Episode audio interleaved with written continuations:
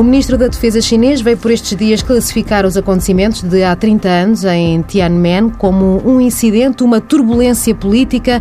que eh, precisava de ser travada, sublinhando também que o governo tomou a opção correta contra os manifestantes em Pequim. O general não compreende porque é que a comunidade internacional mantém a ideia de que a China não lidou bem com o que aconteceu e afirma que o país viveu nas últimas décadas grandes mudanças, com estabilidade e desenvolvimento. O mundo não esqueceu o que se passou na noite de 3 para 4 de junho. Até hoje não é possível saber quantas pessoas morreram, se centenas, se milhares. O exército chinês avançou sobre manifestantes que pediam democracia, um protesto iniciado por eh, estudantes que se prolongou durante cerca de sete semanas. No Mapa Mundo desta semana contamos com a análise de Raquel Vaz Pinto, investigadora do Instituto Português de Relações Internacionais, autora do livro A Grande Muralha e o Legado de Tiananmen. Começo pelas considerações do governo chinês, que raramente se manifesta sobre o que aconteceu.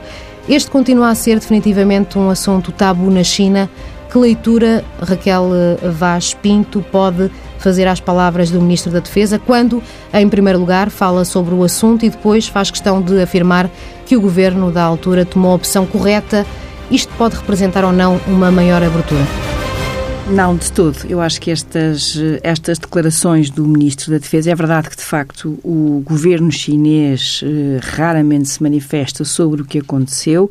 e encontra sempre estas palavras muito eufemísticas para descrever aquilo que, na verdade, foi um massacre,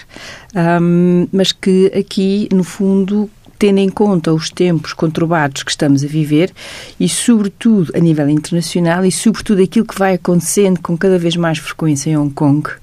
Uh, há aqui claramente uma necessidade de mostrar que, no fundo, este é o argumento por parte do governo. Ou seja, se a China tivesse, no fundo, vergado àquilo que seriam as reivindicações dos estudantes e porque também na altura o próprio Partido Comunista da China ficou e ficou publicamente dividido entre duas fações, ou seja, aqueles que queriam no fundo ouvir os estudantes e tentar chegar a um compromisso e aqueles que no fundo eh, queriam reprimir e manter essa o monopólio do poder político de forma quase quase total. Esta, no fundo, o argumento do partido é o seguinte: se nós não tivéssemos feito aquilo, leia-se o massacre, um, a China teria seguido provavelmente o caminho da União Soviética, ou seja, teria-se desagregado e a China não teria sido capaz, e este é o segundo grande argumento, que é não teria sido capaz de ter, de ter todo este crescimento económico, que agora se está a tentar transformar em desenvolvimento económico, e no fundo a China não seria hoje a segunda maior potência do mundo. Claro que há sempre um contra-argumento, mesmo ali do outro lado dos Himalaias, que é a Índia, ou seja, uh, o argumento da escala, o argumento de ter um quinto da população do mundo, não é necessariamente uma, não é necessariamente igual a que o governo apenas possa ser feito de forma ditatorial. E este é claramente um reafirmar do partido em relação a um acontecimento que faz 30 anos, portanto é uma data forte e é uma data que está completamente fora de todas as discussões, de todos os motores de busca na China, claro. China continental, tirando, obviamente, Hong Kong e Macau. O que é que a China aprendeu nestas últimas três décadas, tendo em conta a pressão que é feita para que se apague a memória do massacre levado a cabo pelo exército em 89? A China aprendeu imenso. Ou seja, em primeiro lugar, a China foi confrontada. A China, quando digo a China, é o governo chinês. O governo chinês foi confrontado de forma mais dura sobre o poder da comunicação coisa que para uma China, que se é verdade que já levava 10 anos de reformas económicas, nós nunca nos podemos esquecer disso, ou seja, ao contrário da União Soviética, que se ossificou no poder e acabou quase por cair de podre internamente, ah, a China já tinha 10 anos de avanço em matéria de abertura nas, nas chamadas zonas económicas especiais quando caiu o muro de Berlim e quando, obviamente, este ano, que para a liderança chinesa foi um ano extremamente importante. Mas, no fundo, a China foi confrontada com o internacional e, sobretudo, isto. Se nós não contamos a nossa história, alguém vai contá-la por nós. E, portanto, para o governo chinês foi claríssimo que tinham que encontrar uma narrativa em matéria de direitos humanos. E pouco tempo depois começámos a ter os famosos white papers, ou seja, livros de discussão, livros sobre as posições políticas do governo em determinadas matérias, disponíveis na internet e em inglês, de forma a que toda a sua mensagem fosse feita. E no fundo, também não nos podemos esquecer que, este Partido Comunista da China é um capítulo naquilo que é uma história muito longa, ou seja, de um país que foi um império, que tem uma história, que tem uma elite, que tem uma sofisticação própria e que aqui claramente percebeu que tinha que estar no jogo para poder influenciar. A partir daí passou a ter várias posições sobre direitos humanos. A primeira posição foi alinhar um pouco com a ideia de que uh, há, valores, há valores asiáticos, com umas grandes aspas, porque a Ásia pode ser tudo, pode ser o Japão, pode ser a Índia, pode ser a Indonésia, é o continente mais heterogéneo do mundo. Esta ideia de que há um certo relativismo, ou seja, os direitos humanos dos chineses, só os chineses é que os sabem avaliar. Depois evoluiu-se um bocadinho para os chamados valores asiáticos que tiveram muito em voga nos anos 90 e que, no fundo, diziam isto: uh, para se ter algum desenvolvimento económico é preciso uh, ter, uh, apertar os direitos políticos, mas ter alguma liberdade económica, que é exatamente aquilo que a China tem vindo a fazer. E depois passámos a, ser, a evoluir novamente, ou seja, esta ideia de que a primeira e grande prioridade por parte da liderança chinesa é garantir, primeiro, a erradicação da pobreza e, em segundo lugar, os chamados direitos económicos sociais e laborais. Mas mesmo nestes direitos nós temos aqui imensos problemas, porque, por exemplo, em matéria laboral é óbvio que só há um sindicato e o sindicato não é o sindicato como nós o entendemos, é um sindicato uh, governamental, se é que isto se pode dizer assim de forma tão contraditória. E no fundo é dizer isto, ou seja, os direitos políticos, as liberdades civis são um luxo em relação ao qual nós não nos podemos permitir porque temos toda esta escala e temos uma escala de problemas imensa. Portanto, eu acho que há aqui claramente uma sofisticação e depois outro aspecto importante, que foi a China percebeu que tinha que ter mais gente consigo. E, portanto, começou aquilo a que alguns autores chamaram ofensiva do charme, ou seja, a começar a trazer outros países para o seu lado. E, por exemplo, é claro e cada vez mais óbvio em todas as resoluções que tenham algum elemento de direitos humanos que possam ou não confrontar a China, na maior parte dos casos, nas Nações Unidas, na Assembleia Geral, os países alinham e votam. Há uma boa parte de países que alinham e votam com a China. Ou seja, resumindo, ao fim de 30 anos, a China é um ator político fundamental e é fundamental numa narrativa alternativa em matéria de direitos humanos como nós os conhecemos e gostamos. A Amnistia Internacional e outras organizações de direitos humanos têm insistido com as autoridades chinesas para que assumam a responsabilidade dos acontecimentos e lamentam que não se manifeste nenhum interesse na abertura de uma investigação sobre o que se passou, uh, ou, por exemplo, a divulgar dados relativamente ao número de mortos, feridos, desaparecidos. Esta pressão para que se faça justiça, uh, que se acabe com a repressão contra ativistas e familiares das vítimas, não tem resultado, há ou pode haver alguma esperança ou algum sinal de que a China possa ceder no que diz respeito aos direitos humanos? Infelizmente a resposta é negativa e acho que com Xi Jinping um, houve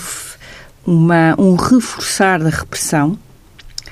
um, houve um reforçar usando toda uma série de instrumentos tecnológicos, porque esse é outro aspecto que distingue claramente a China de outras ditaduras. Eu costumo dizer aos meus alunos que a China é a ditadura mais sofisticada do mundo, porque utilizou e tem utilizado muito, muito desse capital para comprar ferramentas tecnológicas, seja a censura na internet, seja por exemplo, em matéria de controle da vida das pessoas, aquilo que está a acontecer em Xinjiang, que é a província a norte do Tibete, a província dos uigures muçulmanos, onde está a, a, ser levado a cabo um projeto piloto, aqui com umas belas aspas, porque falar disto assim parece uma coisa normal e não é, que é um projeto de reconhecimento facial um, e também, ao mesmo tempo, tudo aquilo que tem sido levado a cabo com esta coisa, mais uma vez, com um nome absolutamente simples e suave que é o sistema de crédito social. Ou seja, um bom cidadão tem pontos e por isso tem vantagens, maior acesso a, a, vistos para viajar, a maior acesso, por exemplo, a boas taxas de juro para comprar casa e por aí fora, um mau cidadão, ou um cidadão que não cumpre aquilo que o partido considera ser os deveres de um cidadão, esse tem muito mais dificuldades no seu dia a dia. E só há uma palavra para descrever isto, que é sinistro. O atual presidente chinês, desde que assumiu a liderança em 2013, tem sido considerado um dos mais fortes líderes da história da República Popular da China. O respeito pelos direitos humanos será sempre o tópico que está na linha da frente de ataque a qualquer chefe de Estado chinês, incluindo a este atual? Bem, eu acho que eu acho que Xi Jinping sem dúvida tem reforçado muito o seu o seu poder e nós vemos isso em algumas das medidas recentes, mas ao mesmo tempo, para lhe ser muito sincera, tanta demonstração de força, tanta preocupação em controlar a sua própria sociedade, no fundo mostra-nos que, apesar de ser forte, este é um líder que tem medo. E é um líder, na minha opinião, claro está,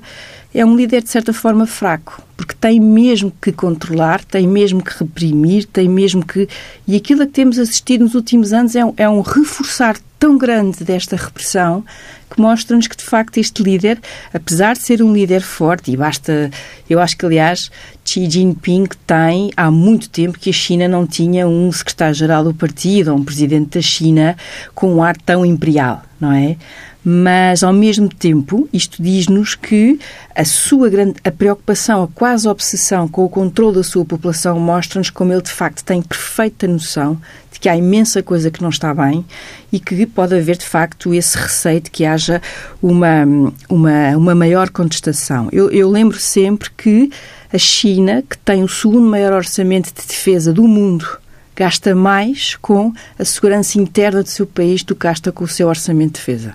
Eu Chefe, acho que... É... Diga, Ana. Eh, o chefe de Estado já assumiu que a China uh, tem de preparar-se para tempos difíceis, uh, falando sobre a guerra comercial e tecnológica com os Estados Unidos. Até que ponto é que há ainda nesta forte divergência, se assim posso dizer, estilhaços dos acontecimentos de há 30 anos? Eu acho que não há estilhaços dos acontecimentos de há 30 anos, certamente quando o presidente dos Estados Unidos se chama Donald Trump.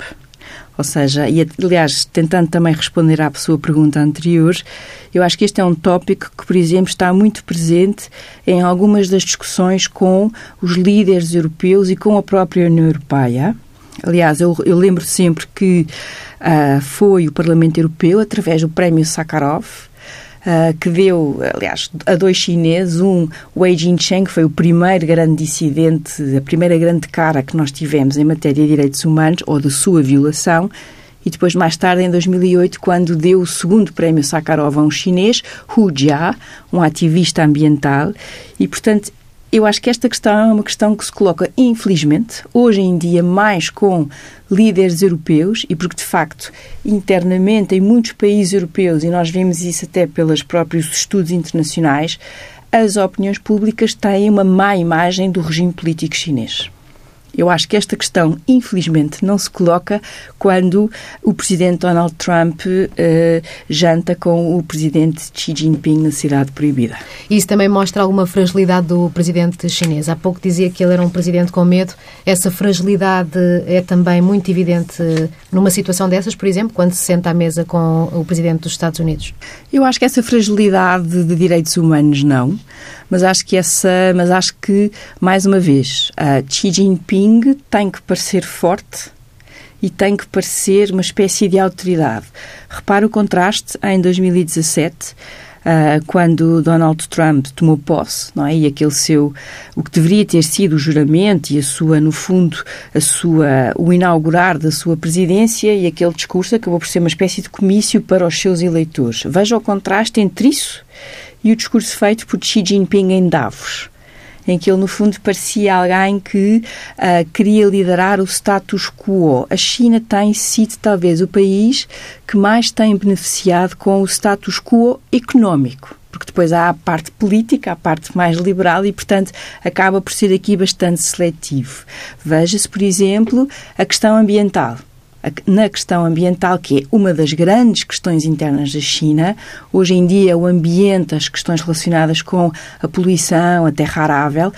é, é, são das prioridades para o governo Xi Jinping, porque são uma das principais razões pelas quais as pessoas vão, vão, vão verdadeiramente para as ruas manifestar-se. Portanto, a China tem interesse que a política ambiental, que é a redução da poluição a nível internacional, a China tem interesse em ser, no fundo, um protagonista dessa questão, face, por exemplo, aos Estados Unidos que se retiraram dessa questão, e trabalhar conjuntamente com a União Europeia, porque aí é uma questão internacional, mas para o presidente Xi Jinping é igualmente uma questão interna e de legitimidade do próprio Partido Comunista. E, portanto, acaba por haver aqui sempre um interesse entre no fundo, aquilo que explica muitas das decisões de política externa chinesas são questões internas. E essa é talvez, até do ponto de vista económico, uma, um aspecto importante para quem olha para o investimento chinês em alguns setores importantes. Uma revolta dos uh, estudantes nos dias de hoje na China seria possível? Há movimentos intelectuais a aumentar no país? De que forma é que se poderiam uh, expressar? Ou o Estado tem um controlo de tal forma apertado uh, sobre o nascimento destes movimentos que isso seria impensável? Eu acho que eu enfim, acho que nós eh, temos sempre muita dificuldade de prever o futuro, mas eu, infelizmente, diria que